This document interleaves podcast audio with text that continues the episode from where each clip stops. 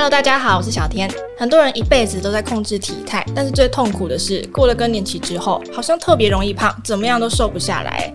医师说了，五十岁之后想要瘦下来，其实可以不用节食，不用吃药，只要用对四个方法，减肥不复胖。这集的来宾就是减重医师邓文心医师，医师好，小天你好，大家好，我是文心医师。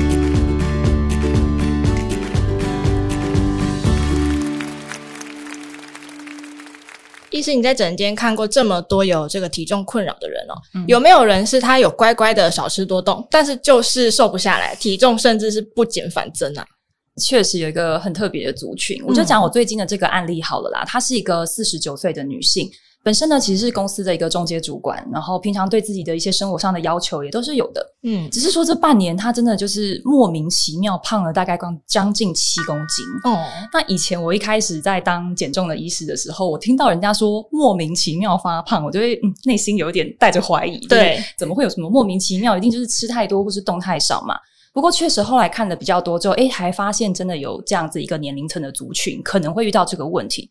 不过呢，当然我还是有先问他关于运动跟饮食。然后运动的部分，其实这位女士呢本身就是没有什么在运动的。嗯、OK，所以这几年她的活动量啊，或者是上班通勤的状况，其实也都差不多。所以运动是没有什么变化的。那吃的话，他本来就吃的不多。嗯，哦，早上就是一杯拿铁，中午的话是吃他们公司的便当，晚上跟假日其实就是跟一般人差不多啦。哈，就是自己煮啊，或是外食。OK，所以其实他的吃的东西还有运动听起来是都差不多的。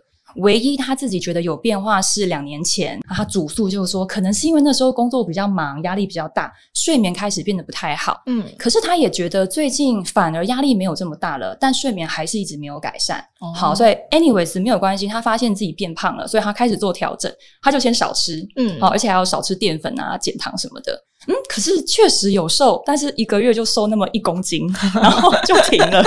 对，没关系，他有想到说应该是运动，我都没有运动哈，所以他就下班之后就去健身房。没想到这个做法不但让他没有变瘦，而且睡眠品质就更糟。嗯，所以他其实是一个万念俱灰对的状况下，就我什么都做了，然后但还是没有办法瘦。而且听起来其实蛮无辜的，就是本来吃少，他已经又吃更少，然后运动他也想办法了，他就是没有瘦下来。到底为什么会这样？对，所以其实我就针对他的病史啊，还有一些抽血的检测，然后也问了他这几年一些月经的状况。他其实就是我刚刚在讲的更年期前后的族群。哦，好，那其实有时候讲到更年期会吓到，就是。我还有月经，怎么会是更年期？嗯、呃，我特别强调，其实是更年期前大概三到五年，它是一个转换期的时候。哦就开始会有一些荷尔蒙的变化，包括我这个女士，她不是说她睡眠变差嘛？其实那个也是因为荷尔蒙开始改变的关系，就准备要进入更年期。没错，没错。所以其实因为自己身体的一些改变，嗯、那慢慢的才会有这种，哎，哇，真的是我做了什么努力都瘦不下来的感觉。那它这个跟荷尔蒙有关系，是不是？非常有关系。对，所以其实在我后来跟她解释的说，为什么我们更年期会这样，嗯、然后也给她一些适当的调理之后，她其实体重就有恢复到比较原本的状态，甚至有在更瘦。哦，对，可不可以请医师帮我们解释一下其中的原因到底是什么？哦，当然这个很重要。呃，当然啦，更年期的原因就是超级多嘛。嗯、但是我自己会把它归纳成四个大项目，因为我觉得借由这四个面向哦，我们女性会比较了解自己身体的改变，嗯、那也比较有可以着力去改善的点哈。第一个其实就是卵巢退休了，所以我们的雌激素就开始下降。雌激素这个荷尔蒙在年轻的时候对我们女生非常重要。跟减重相关的一些呃面向，包含是说它可以稳定我们的食欲，让我们的肌肉骨骼维持甚至增长，也让我们的脂肪细胞产热代谢的效应比较好，同时维持一个胰岛素，哦，它是一种控糖的荷尔蒙的敏感度，嗯，哦，所以本身雌激素有非常非常多的优势。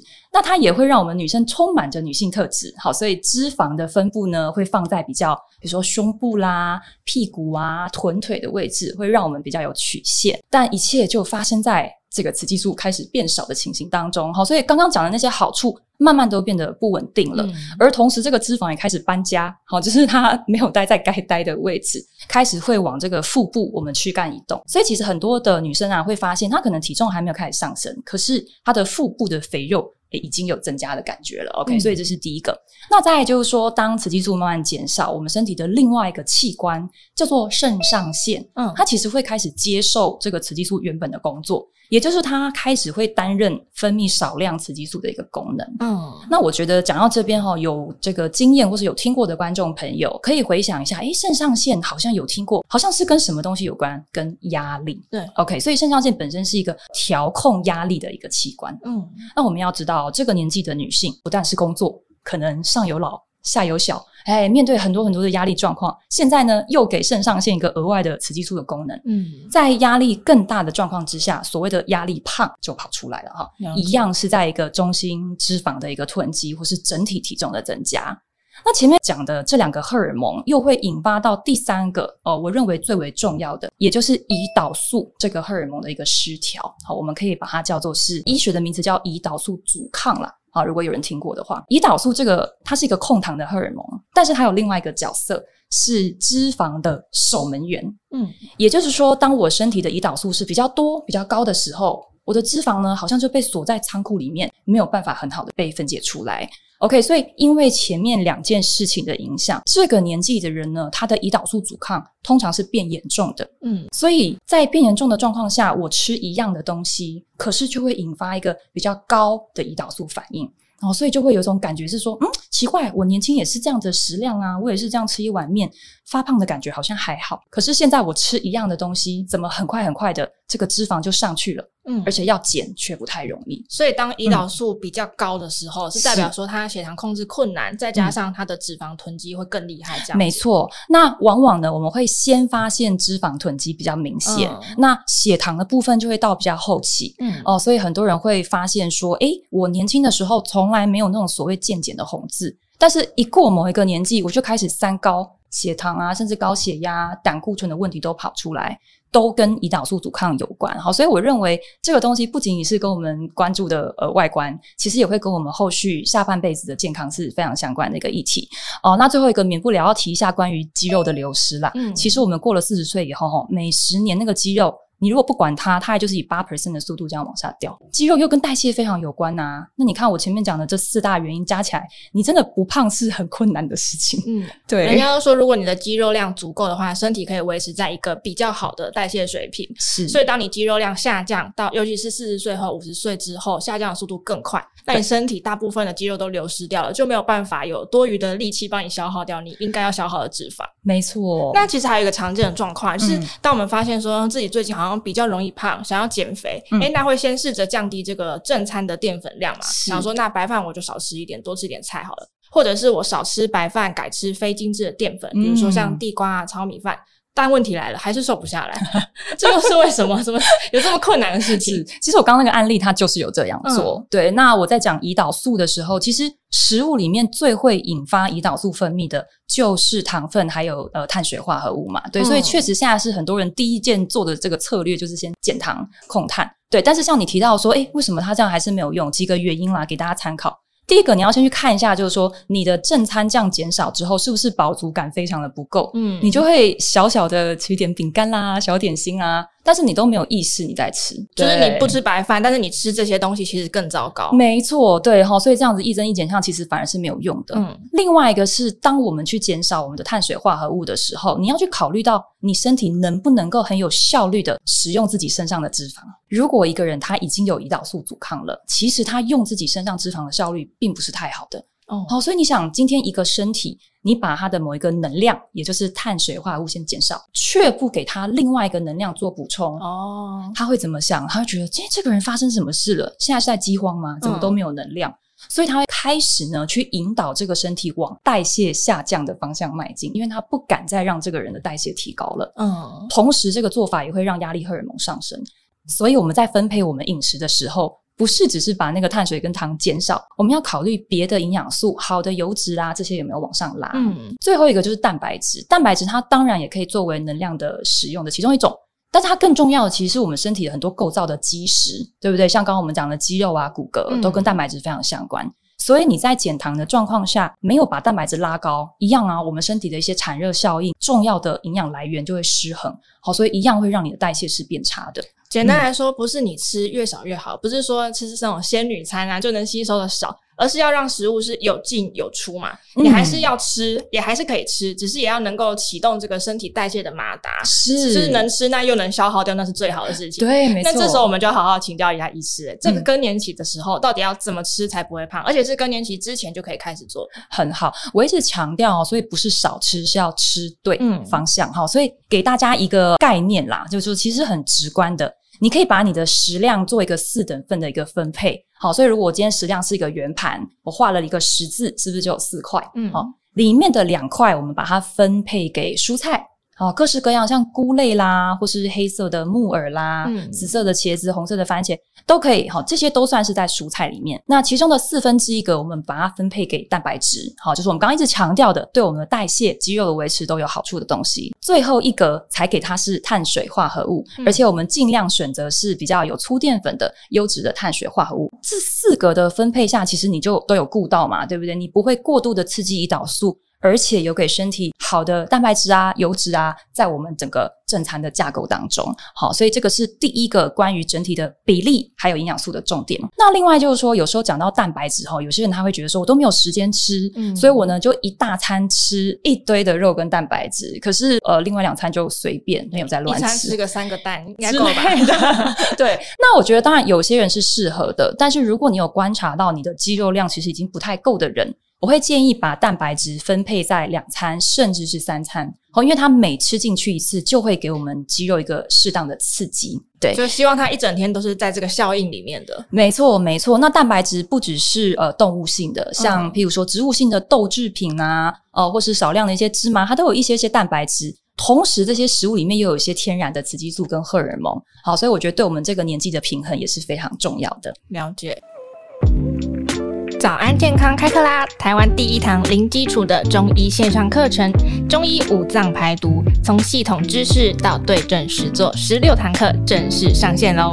为你邀请到三伏天的教母庄雅慧中医师，首度线上课程指导示范，教你从外在环境、内在情绪到饮食，全面掌握疾病成因，还有丰富的实作内容，从穴位按摩、药膳茶饮、热敷刮痧，到庄医师独创的居家安全药草温灸法，一次学会。课程完整资讯就在 Podcast 下方资讯栏，还有限时优惠码，下单现折两百元哦，让你在家就可以动手做，一起成为生活中的医学达人吧。那还有一些小问题啦，譬如说，有些客人会问到说：“诶，听说现在断食很夯啊，嗯、那我这个年纪适不适合做断食？”哈，我觉得断食它有它的好处，因为可以去改善胰岛素的阻抗。但是如果真的要让我身体的是呃最佳状态的话，我会建议你的断食可以放在是晚餐的断食，也就是说，你还是吃早餐、中餐，或是可能下午三四点一个比较早的一个进食，那让晚上是比较空腹的状态。因为这个做法会对应到我刚刚讲的压力荷尔蒙，嗯，哦，它会跟我们的生理节律比较吻合，比较不会去引发我过度的压力荷尔蒙的分泌。好，所以我也觉得是这个族群的一个特殊性，哈，可以特特别考虑到这一点了。那么还有一个最后一个小事情啦，就是刚刚讲吃的，我们还有喝的嘛，嗯，好，所以我也发现到我的很多客人很喜欢一天到晚喝非常多咖啡，嗯嗯嗯，呃，或者是说呢，晚上因为睡不好啊，就要借助个酒精。好，所以在这个年纪，因为压力荷尔蒙的关系，所以希望咖啡因不要太多，可能顶多一杯，顶多两杯。呃，酒精的部分的话，因为它会干扰雌激素的一个运作啦，好，所以也是尽可能的用其他的替代方案，把酒精先减少一点，这样子。其实有的人是嘴馋呐、啊嗯，就觉得嘴巴没有东西，好像也不太，就是有点怪怪的，是，但是又不敢吃东西，那想说啊，那用喝的好了。那医师又说不可以喝含糖饮料，不可以喝奶茶，那我就喝咖啡，就我一天到晚都在喝咖啡。但其实这个年纪就是最好是减少咖啡因的摄取和酒精，尽、嗯、量不要碰。是。那除了吃对之外，其实也要动的对嘛。我们说，呃，少吃多动，其实都是在讲饮食跟运动，饮、嗯、食形态和你的运动方式都很重要。嗯、那意思怎么样的运动比较适合改善更年期肥胖的问题啊？有动都比没动好，嗯、好不好？就是你不要去想什么运动呃比较厉害。你如果现在是没有运动的人，先动起来再说。你只要可以开始走路啦，走个楼梯啦、嗯，然后在家里做个什么甩手操啊，或者现在很流行超慢跑，嗯，我都觉得这已经是一个非常好的起步了。好，那当然，如果你已经有一点运动习惯，你想要再优化。更针对这个年纪，当然首重是一个肌力训练，嗯，对不对？因为呃，肌肉这个东西就是你不去练它，它就倾向流失。嗯、而我们又讲到这个年纪的肌肉对于代谢是多么的重要，哦，所以如果说你现在有一个计划性的运动，想要认真来练一把哈，我会很建议找专业的教练。对，那依照你个人的体态，还有一个呃心肺能力来做一个评估。好，那如果你是一个喜欢有氧运动的人，难道我就都没有办法训练肌力了吗？当然不是啊，对，有氧运动它也会有用到肌肉。好，所以我觉得其实这两个相辅相成，嘿，大家都依照自己的习惯来去做选择就可以。所以是肌力训练优先，然后再搭配一些有氧运动，是这样是会最好的。医师，那如果饮食跟运动我都有乖乖做到了，也照医师的方法去尝试，嗯，还有什么事情也是需要特别注意一下？很好的问题，恳请大家千万不要熬夜，这个是最难的。我知道这很难啊。呃，我想说的是哦，其实我们有时候熬的是一个自由，对不对？嗯，我可能在划手机看剧觉得很放松，但身体熬的是压力。嗯啊，尤其我们的压力荷尔蒙都已经偏高了，那你还很晚睡的话，其实就更加重刚刚的压力胖还有胰岛素阻抗的问题。对，好，所以我说开玩笑都跟我的客户说，呃，你可以早上在划手机跟追剧，那晚上尽量早一点睡。呃，其实这些小小的一些改变哦，都会对我们的体重控制有大大的影响哦。嗯，其实熬夜我听说也是跟雌激素不平衡有关系嘛。是，那既然雌激素啊、压力荷尔蒙，还有像胰岛素阻抗这三件事情都跟熬夜有关，嗯，那我们减少掉熬夜这个坏习惯，其实就是远离肥胖的那些因子。没错。那其实像刚刚医师讲到的，其实五十岁之后有成功瘦身的案例其实还不少，对不对？真的啊，真的对。其实我觉得只要了解原因，嗯，然后做对方向去突破，其实都还是可以回到年轻的体重，甚至有些人体态是更好的。所以从饮食、运动、生活习惯下去着手，平衡自己的荷尔蒙，嗯，那也是有机会改善这个更年期肥胖的问题。嗯，瘦身一样可以变成一件简单的事情哦。那今天我们谢谢医师接受我们的访问，谢谢医师，谢谢大家。那节目我们就下次再见喽，拜拜，拜拜。如果喜欢我们这一集的早安健康 Podcast，记得订阅我们，然后留下你的五星好评。还有其他想听的内容，也可以留言告诉我们哟。